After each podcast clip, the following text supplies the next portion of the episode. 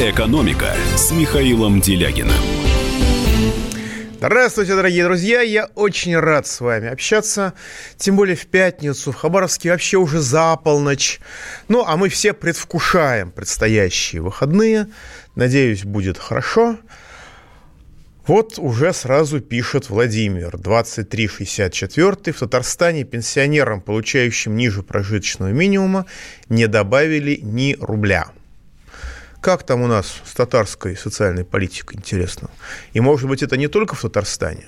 Ну, а может быть, добавят в конце месяца все-таки, а не в его середине. Итак, наш студийный номер телефона 8 800 297 02. Пишите WhatsApp и Viber плюс 7 967 и тоже 297 02. Смотрите нас на YouTube. И обсуждайте нас в социальных сетях, но, пожалуйста, помните про цензуру в Фейсбуке, про э, неприятности в Твиттере, про цензуру в Инстаграме, ну и про, э, так сказать, теплое и дружеское отношение российских правоохранительных органов к ВКонтакте, если я, конечно, ничего не путаю.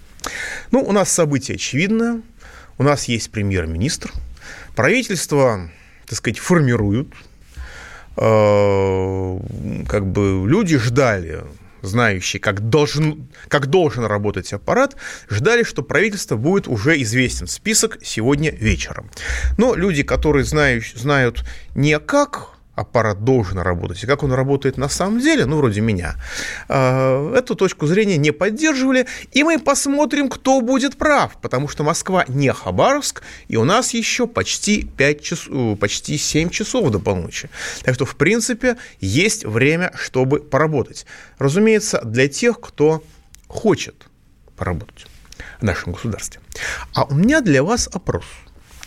А, вот как вы думаете, да, у нас еще не существует правительства Мишустина. И мы можем судить о самом Мишустине только по его биографии и по заявлениям, которые он делал, достаточно скудные, достаточно политкорректные. Мы сейчас будем о них говорить, мы их даже немножко послушаем. Но, тем не менее, как вы думаете вот прямо сейчас?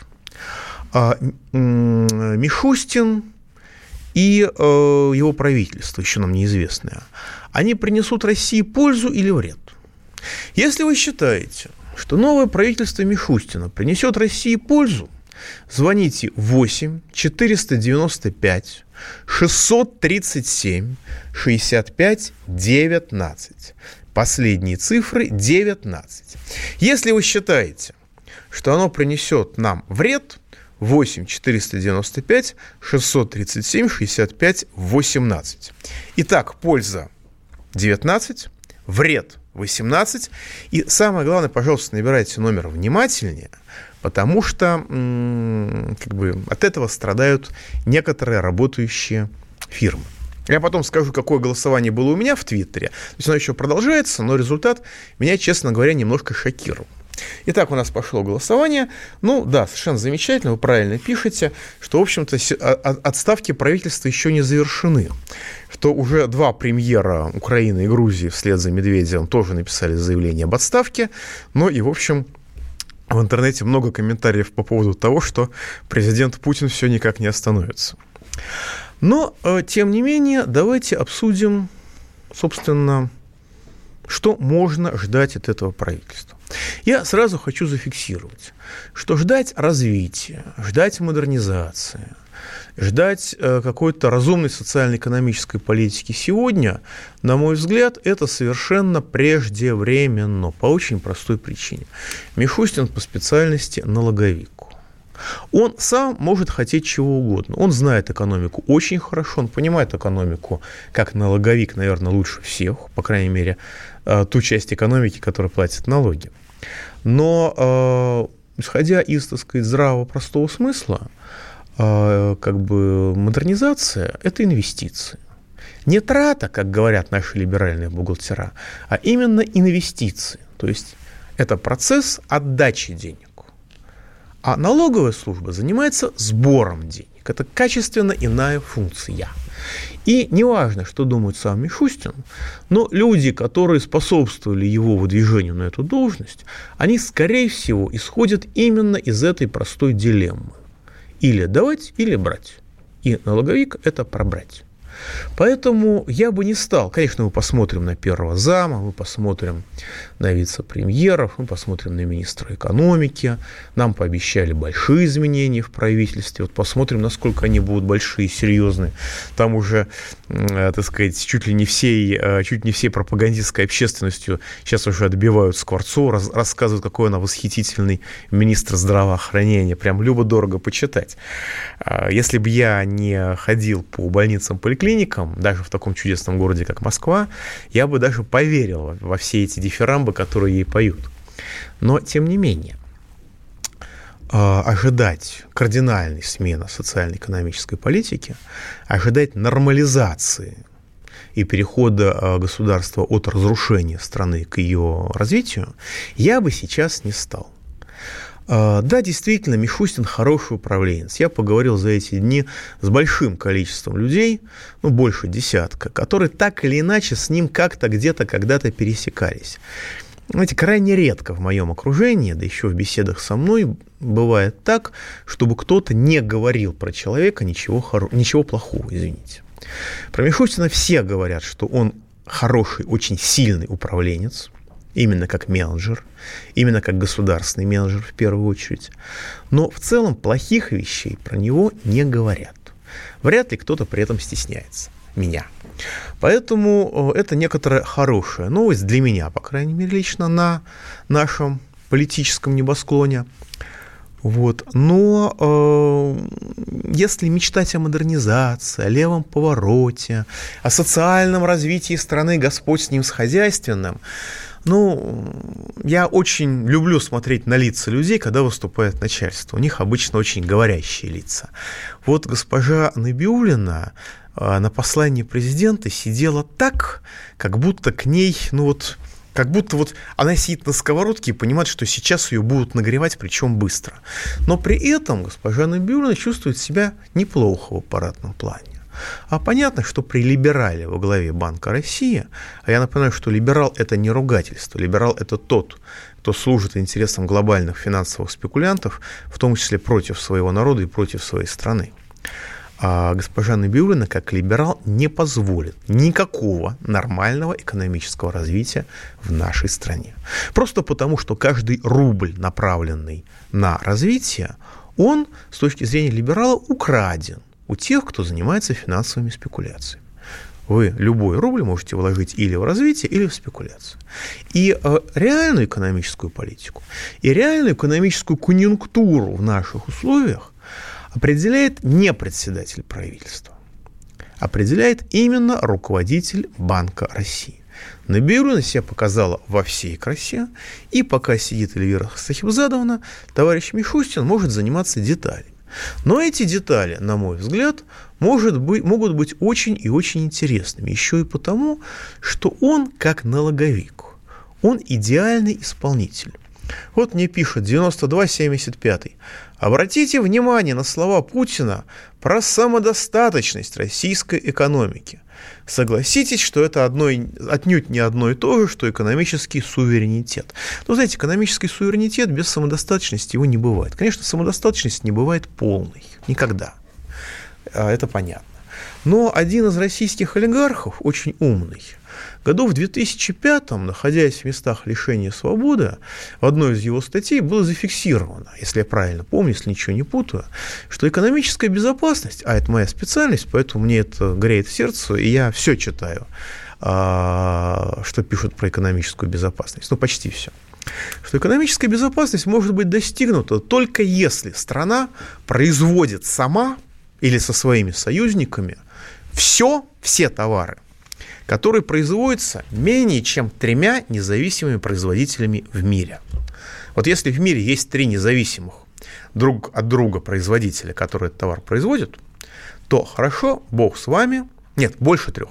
То есть если есть четыре независимых производителя, то тогда можно этот товар не производить у себя, потому что где-нибудь точно можно будет купить. А вот если производителей только три или, не дай бог, два, то они могут договориться, и этот товар нужно обязательно к Рофизнесу производить самим. Вот это критерий, так сказать, необходимой границы самодостаточности. И заявление Путина, совершенно, меня оно потрясло больше всего, вот именно вот эта самодостаточность. Самое сильное для меня впечатл... Э, место из всего послания. Потому что э, даже обычный экономист, не, мо... не либеральный, не может такого слова сказать в принципе, потому что она не рентабельная, эта самодостаточность, в любых нормальных, обычных, условно говоря, мирных условиях. Если президент это слово сказал, значит, он понимает, что, или ощущает, что у нас впереди срыв в глобальную депрессию, что глобальных рынков, единых, которые есть сейчас, скоро не будет, в обозримом будущем не будет. До 2024 года точно не будет. Может быть, даже уже в конце этого года начнется этот распад. И то, те товары, которые нам нужны, нам просто не будут, может быть, продавать, потому что они будут производиться в других макрорегионах. Вот маленькое слово «самодостаточность», на которое вы справедливо обратили внимание, большое вам за это спасибо, это очень важно. У меня ощущение, что это, вы знаете, как вот в, игр, в «Играх престолов». Скоро зима. Вот это понимание того, что в мире скоро зима. А готовиться еще рано, потому что никто, ну, государство не в том состоянии, чтобы к чему-то готовиться. Но как бы по политическим соображениям можно было оставлять Медведя. Он предельно лоялен. А вот когда нужно готовиться, нужно что-то делать, вот здесь должен быть очень хороший исполнитель. Мы к нему вернемся. Пауза будет короткой. Экономика. Всем привет! Меня зовут Александр Тагиров, и я автор подкаста «Инспектор гаджетов». Все самое интересное из мира технологий, мобильных устройств и всевозможных умных приблуд, которые неоспоримо приближают наше будущее. Ищите мои подкасты на всех популярных платформах, подписывайтесь, ставьте лайки и оставляйте комментарии. А если у вас есть для меня интересные темы или вопросы, пишите на подкаст собака.phkp.ru. Всем хай-тек пока и да пребудут с вами технологии. «Экономика» с Михаилом Делягиным. Итак, дорогие друзья, мы продолжаем. И мы сейчас обязательно заслушаем премьера, или как он там его, не знаю, премьера Мишустина. Но сначала мы заслушаем более, более важного для нас человека, нашего радиослушателя Николая Щелкова. в эфире. Э, э, добрый день, уважаемый Михаил Геннадьевич. Э, два вопроса о двух персонах. Удивительный феномен экономического блока правительства Медведева тихо и благополучно закончился. Даже с благодарностями никому, никого не пред... Вернее, никому не предупреждение, никому не поставили на вид, а для самого премьера Медведева прямо-таки запасной аэродром с золотым парашютом.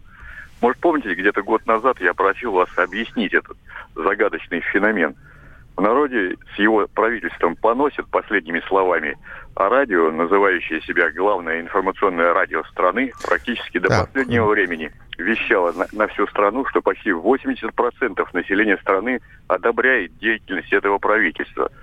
Судя по тому, что заявил новый премьер Мишустин, э, провальные и катастрофические реформы Медведева будут продолжены. Опять Маниловщина вся та же о всеобщей цифровизации – Видимо, забыл вспомнить и о нанотехнологиях, куда вбухали уже миллиарды. Вот, объясните, пожалуйста, вот такой феномен. Ну, феномен безнаказанности, в лучшем случае, людей недееспособных, а, он имеет место, это, это признак разложения нашего государства, к сожалению. Медведев получил не золотой парашют, даже не золотой унитаз, как мне здесь подсказывают, он получил очень важную должность. Он зам руководителя Совета Безопасности. Ну, может быть, Совет Безопасности тоже будут преобразовывать. Посмотрим, что там и как будет. Но в целом у Медведева все очень хорошо. У Медведева все восхитительно. И если все будет тихо и ровно, и не нужны будут работяги э, для этого государства и эффективные люди, а нужны будут люди лояльные, то господин Медведев еще может побыть и президентиком. Ну, в смысле, президентом, да, конечно. Может побыть еще и президентом Российской Федерации. Кто знает, посмотрим. Хотя я просто обращаю внимание, что первое, с чего начал Мишустин, это с полного дезавуирования заявления Медведева, памятного на всем, о том, что денег нет. Правда, неиспользуемые остатки средств на счетах федерального бюджета с того времени выросли вдвое, но, тем не менее, Мишустин сказал, что деньги на то, чтобы делать дело, есть. Что касается всех остальных, то я не стал бы на вашем месте говорить о членах экономического и социально-экономического блока правительства в прошедшем времени. Мы не знаем, кто из них останется. Мы не знаем, сколько их останется. Да, нам сказали про кардинальные изменения. Ну и что? Мало ли кто кому чего говорил с высокой трибуны. Да, мы можем вспомнить много из того, что говорилось. Давайте дождемся этих изменений, а потом уже будем говорить. Вот. И в целом э, социально-экономическая политика Российской Федерации была либеральная, то есть разрушительная, и люди за реализацию этой политики вполне естественно получали не только благодарности, но и ордена. Так что я пока здесь не вижу противоречия. Медведев ушел, а коллективный Медведев еще продолжается. И совсем не факт, что он куда-то уйдет. Итак, продолжаю так сказать, напоминаю, что у нас идет голосование. Если вы считаете, что правительство Мишустина в целом а принесет России пользу, звоните 8 495 637 65 19. Если вы считаете, что правительство России, э, извините, правительство Мишустина принесет России вред, звоните 8 495 637 65 18. Речь, естественно, не идет о реальности, которую мы с вами не можем предвидеть. Речь идет о наших с вами ощущениях, об ожиданиях. Честно говоря, я в легком ступоре от того, что я вижу по ходу голосования. Поэтому напоминаю, что наш студийный номер телефона 8 800 297 02, WhatsApp и Viber плюс 7 967 297 02. И давайте, я просто хочу посмотреть, как изменится а, динамика голосования за Мишустина или против его правительства, когда вы послушаете, что он сказал. Он выступал перед депутатами 15 января, он обозначил свои 10 первых шагов, там и рост доходов россиян, и адресная поддержка бедных, и даже помощь бизнесу, что в устах руководителя налоговой службы звучит, ну, скажем так, не совсем однозначно. Ну, давайте послушаем самого товарища Мишустина.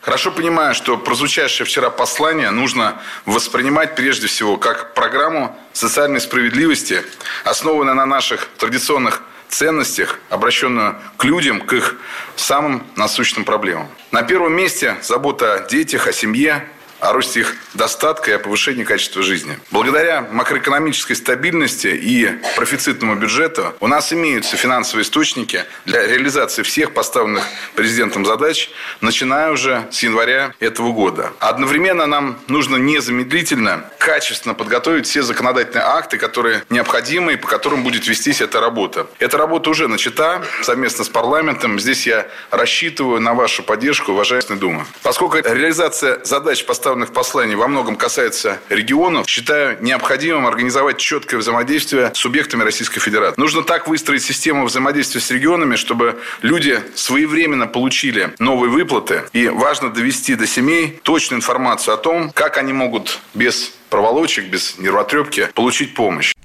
Вот я, честно говоря, Мишустина слышу первый раз.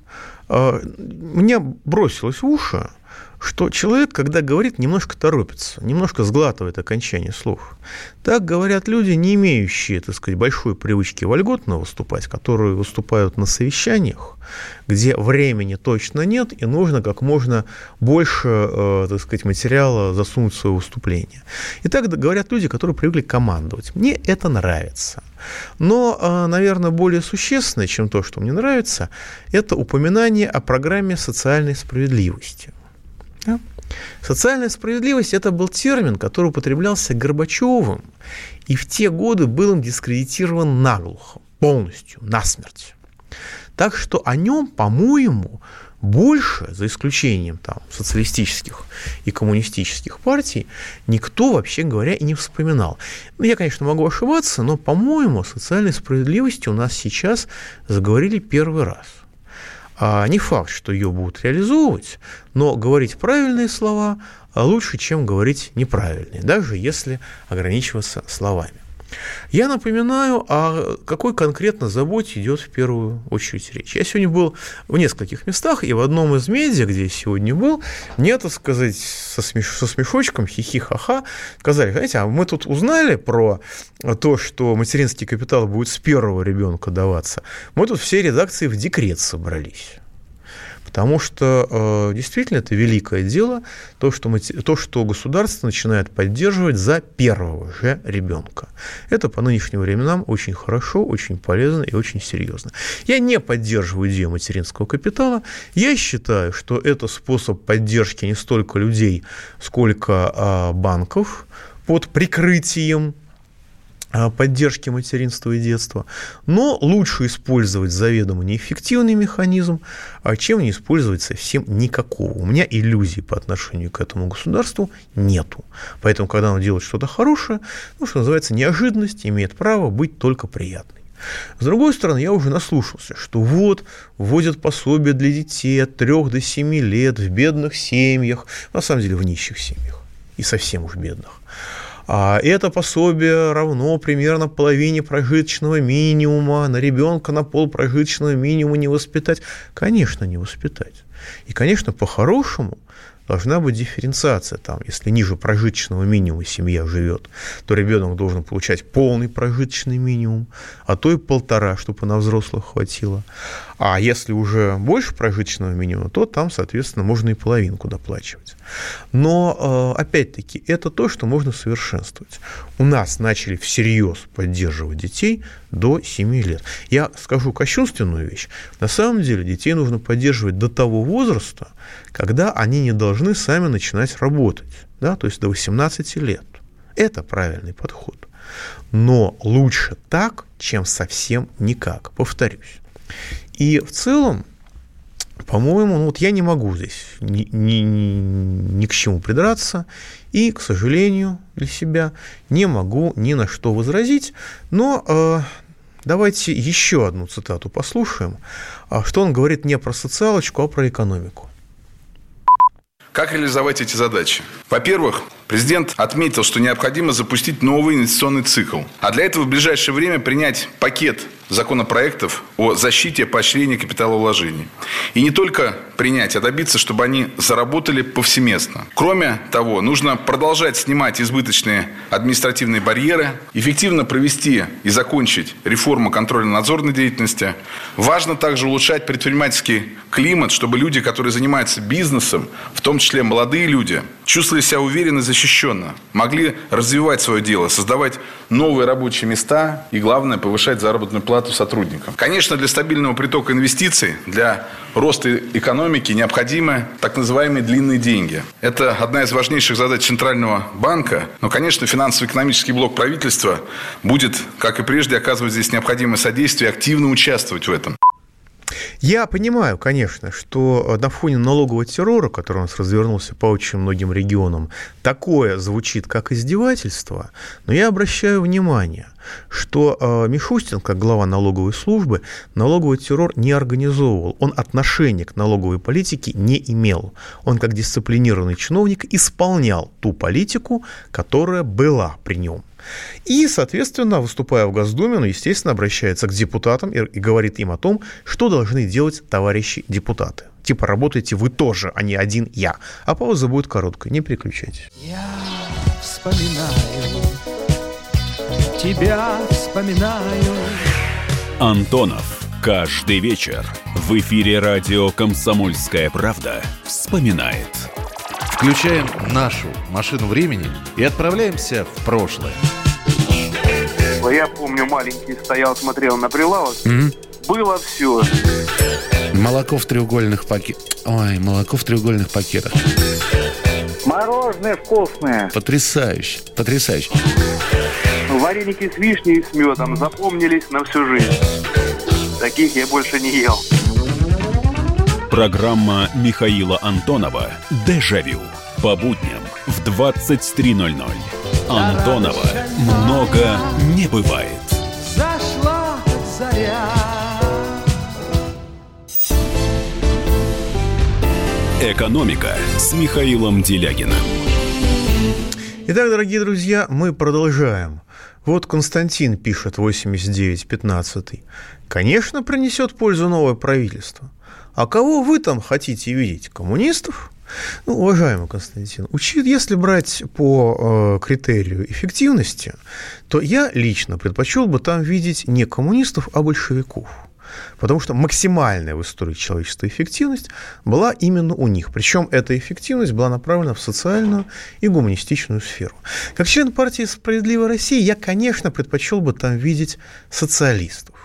Но если по каким-то причинам ни то, ни другое не получается, Константин, так уж и быть, я согласен даже на коммунистов. При всем моем отношении к Зюганову, Грудинину и некоторым другим персонажам. Давайте примем звоночку. Виталий из Волгограда, вы в эфире. Здравствуйте. Здрасте.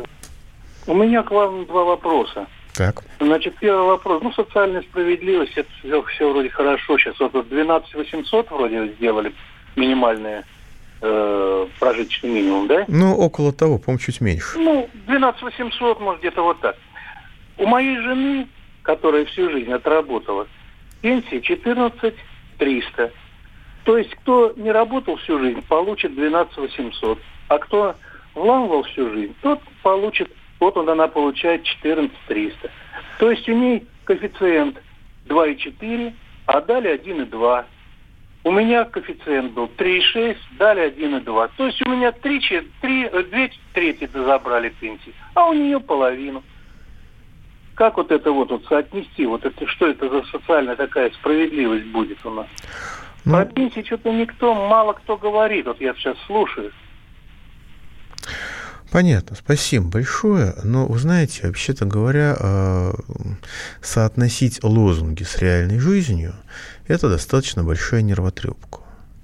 И э, государство, которое построено по, моим, по моей гипотезе, но я имею право эту гипотезу высказывать, потому что это в 90-м году видел своими глазами, для разграбления советского наследства да, от него никакого гуманизма, никакой справедливости ждать не надо просто не надо по определению. Все большие, большое количество разного рода ловушек и, так сказать, махинаций, которые у нас существуют и далеко не только в пенсии, и в пенсиях, я думаю, вы знаете, не хуже меня, потому что вы это сами прошли. Но, э, тем не менее, такого, такого, таких слов никогда раньше не произносилось. Я подчеркивал, что это не относится к реальности пока – но, по крайней мере, эти слова на моей, как бы для меня, я это услышал впервые. Может, кто-то говорил раньше, может быть, допускаю. Может быть, там Примаков говорил, я уже не помню. Но, наконец, вы забыли сказать самое главное. Что на пенсию 12 800 или на пенсию 14 300 в нашей стране по-человечески прожить нельзя. По определению.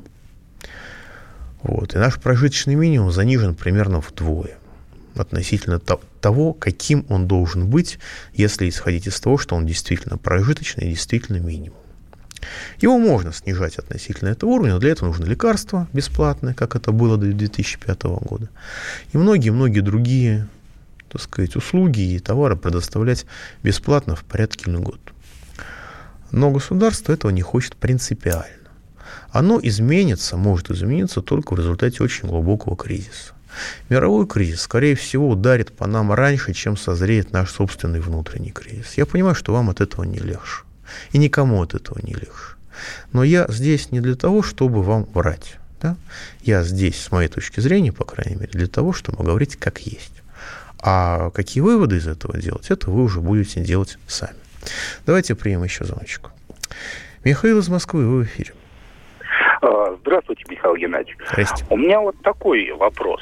А, какая может быть самодостаточность экономики, когда мы говорим о цифровизации экономики, а, так сказать, самодостаточность нашей отечественной электронной промышленности, по-моему, кончилась где-то 70-м годом. У нас еще лампа 6Н23П можно где-то найти.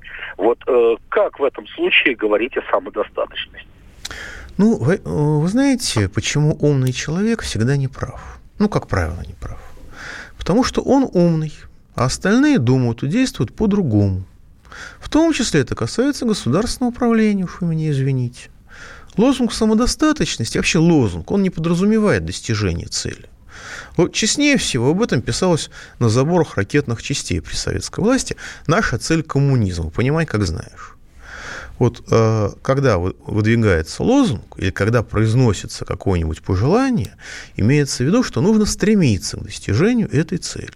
Тогда, может быть, через поколение, если хорошо работать, будем самодостаточными и по электронике. Но для этого нужно поколение как минимум работать. Но чтобы поколение работать, эту цель нужно понимать. Да, мы сейчас, например, не самодостаточны по таким тривиальным вещам, как мясо. Мы можем быть, оказаться э, в состоянии... Да, мы не самодостаточны по таким вещ... простым вещам, как инкубаторские яйца. Мы их сами не делаем. Мы мясом птицы себя обеспечиваем, а вот яйца для инкубаторов, из которых выращивают этих бройлеров, мы импортируем. Я много таких шокирующих примеров и пугающих примеров могу привести. Это, в общем-то, все достаточно э, серьезно. Но нужно стремиться к тому, чтобы обеспечить самодостаточность. Смысл лозунга не в том, что завтра оно будет. Смысл лозунга не в том, что послезавтра этого можно достичь, а в том, что к этому нужно стремиться. Иначе, да, как это, накрыться белой простыней, лечь ногами к месту эпицентра. Это дело не стоящее. Вот. Тут мне принесли замечательную справочку про, новому, про нового глава Федеральной налоговой системы. Системы. А Даниил Егоров родился в 1975 году в Москве, то есть 44 года, скорее всего, человеку. Он окончил Российский университет дружбы народов, бывший имени Лумумба, по специальности юриспруденция. На самом деле РУДН на моей памяти давал нам в основном людей типа Навального или Удальцова, но вот он дал нам нового, глава, нового главу Федеральной налоговой службы. Это хорошая, прекрасная новость. Работал в Московском управлении Министерства по налогам и сборам. С 9 по 10 год замещал должность заместителя начальника отдела контрольной работы Московского управления, а в 2011 году с должности заместителя начальника отдела регионального управления, пусть даже московского, был сразу назначен зам руководителя Федеральной налоговой службы всей страны. Скачок совершенно фантасмагорический. При этом напоминаю, что в то время ему было 36 годиков. Э, Федеральной налоговой службе курировал контрольный блок, занимается введением цифровых систем, в том числе автоматизированная система контроля за НДС онлайн-кассами, а также разрабатывал новый налоговый режим для самозанятых. То есть это ровно то, за что Мишустина мы сейчас хвалим. То есть это вот непосредственный организатор его побед. Я напомню, что автоматизированная система контроля за НДС. А я читаю в телеграм, телеграм-каналы черных бухгалтеров. Вот. И, и на самом деле эта система позволила очень резко ограничить степень криминальности, а, которая существует вокруг этого налога. То есть, естественно, полностью проблемы они не решены, как я понимаю. Но если раньше уклоняться от уплаты НДС было элементарно, ничего не стоило, то сейчас это, в общем, крайне сложная, крайне затруднительная, крайне тяжелая э, задача, и заслуга в этом у господина Егорова. Ну и новый налоговый режим для самозанятых – это то, чем наша государственная власть искренне очень гордится, считает, что они молодцы в связи с этим.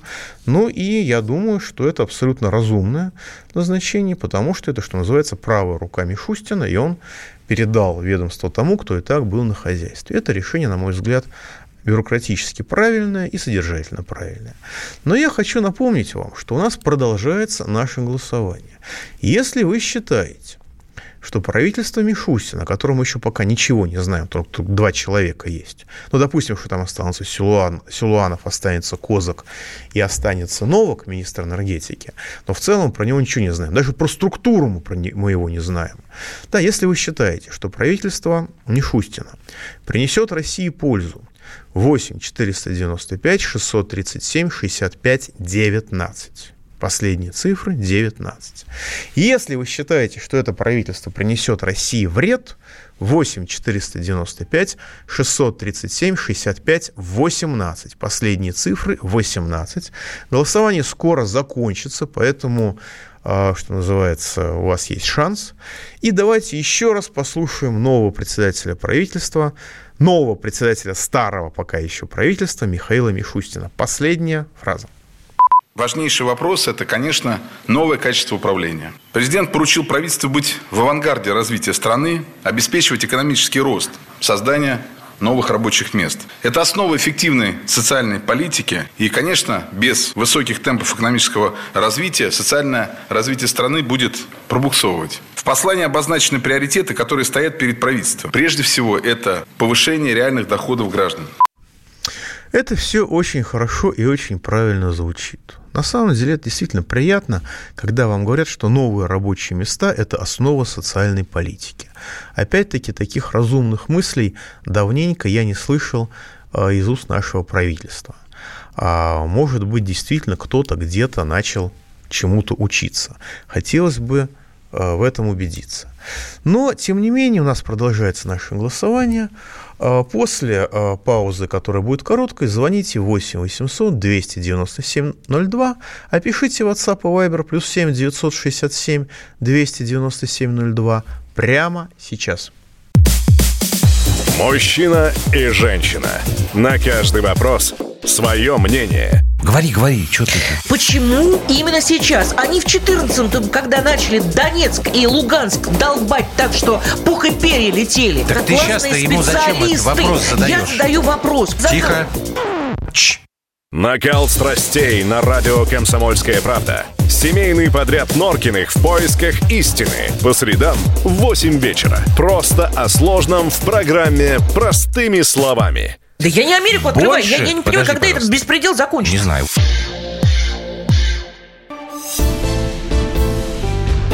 «Экономика» с Михаилом Делягиным. Да, коллеги, все-таки не, не надо быть такими злыми. Вот Иван пишет, приносит, присылает ссылочку. Депутат из Екатеринбурга, которая предлагала отказаться от питания в школах, поддержала инициативу Путина.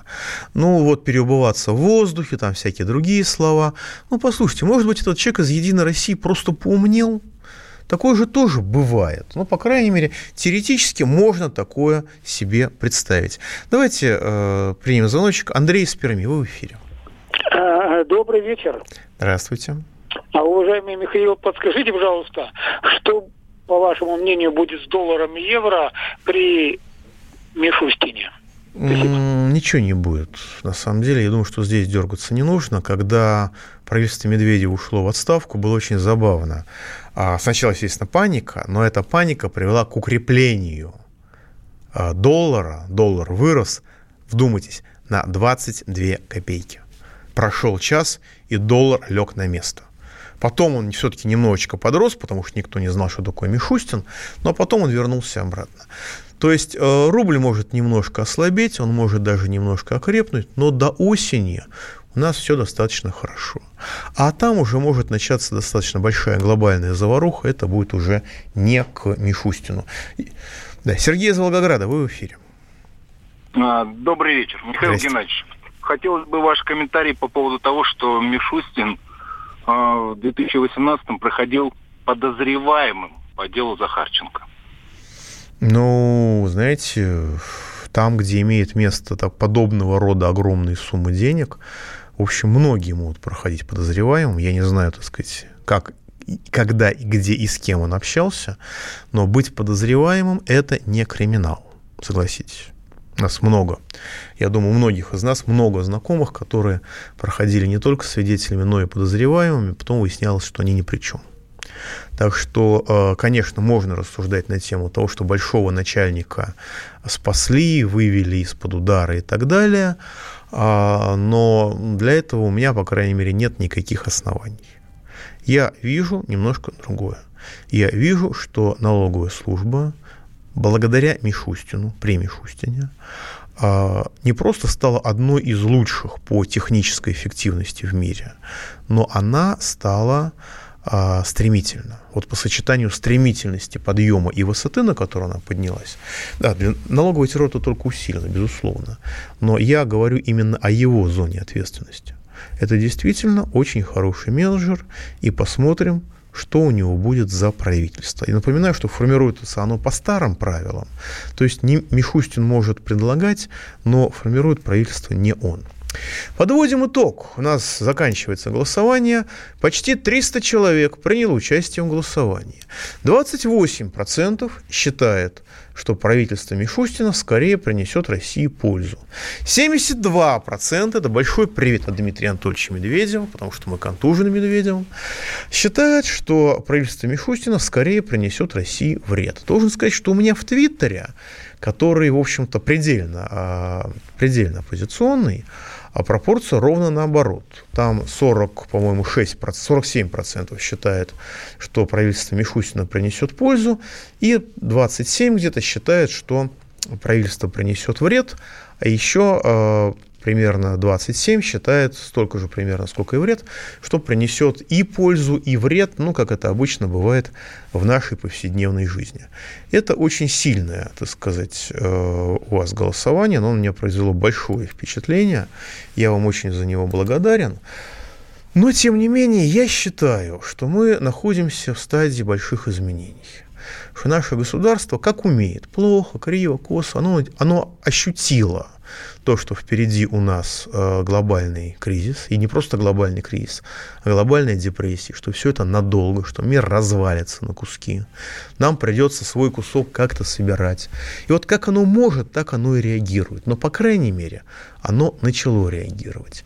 И обратите внимание, какую политическую систему обозначил в своем послании президент Путин. Неважно, что она может не получиться, потому что Сталин э, в 1936 году обозначил самую демократичную в мире систему и привело это, в общем-то, к негативным последствиям. Ничего у него не вышло. Но, тем не менее, намерение очень красивое, потому что политическая система, которая вырисовывается, это замена ручного управления стратегическим контролем. Это одновременно усиление контроля, усиление гибкости и существенное увеличение демократизма. То есть та система, которая сейчас выстраивается, ну, хотят выстроить, которую президент заявил, что он хочет выстроить, может не получиться, это некоторая новая демократия. Мы уже, уже не только поживем, увидим, но и поучаствуем, потому что деваться в кризисе будет некуда. Счастливо!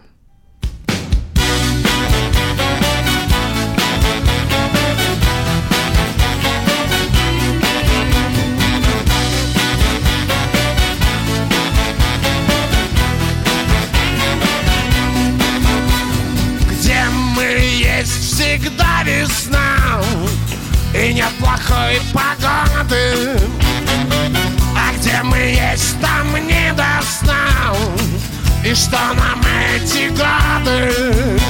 Я скажу вам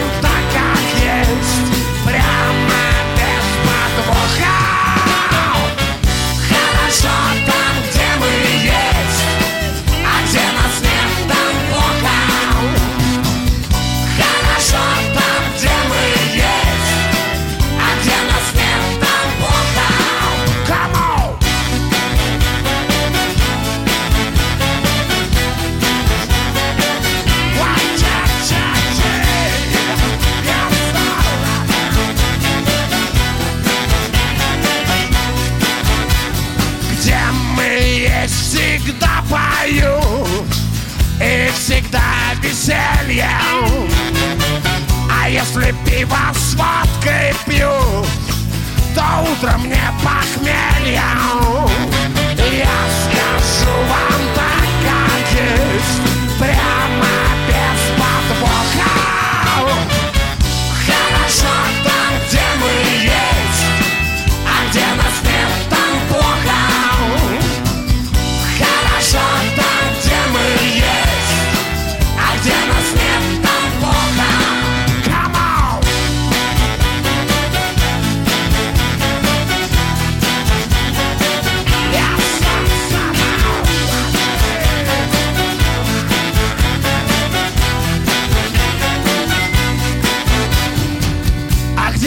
нет, там жуть и мрак И пиво там без пены. До двенадцати кабак И несут на стены. Я скажу вам так, как есть Прямо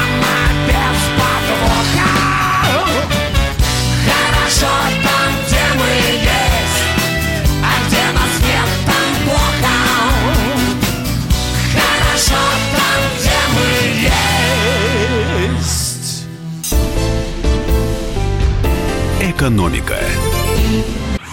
Всем привет, меня зовут Мария Баченина, и я автор подкаста «Здоровый разговор». Подписывайтесь на мои подкасты на всех популярных платформах, ставьте лайки и присылайте свои темы, интересные вам, на почту подкаст собачка phkp.ru.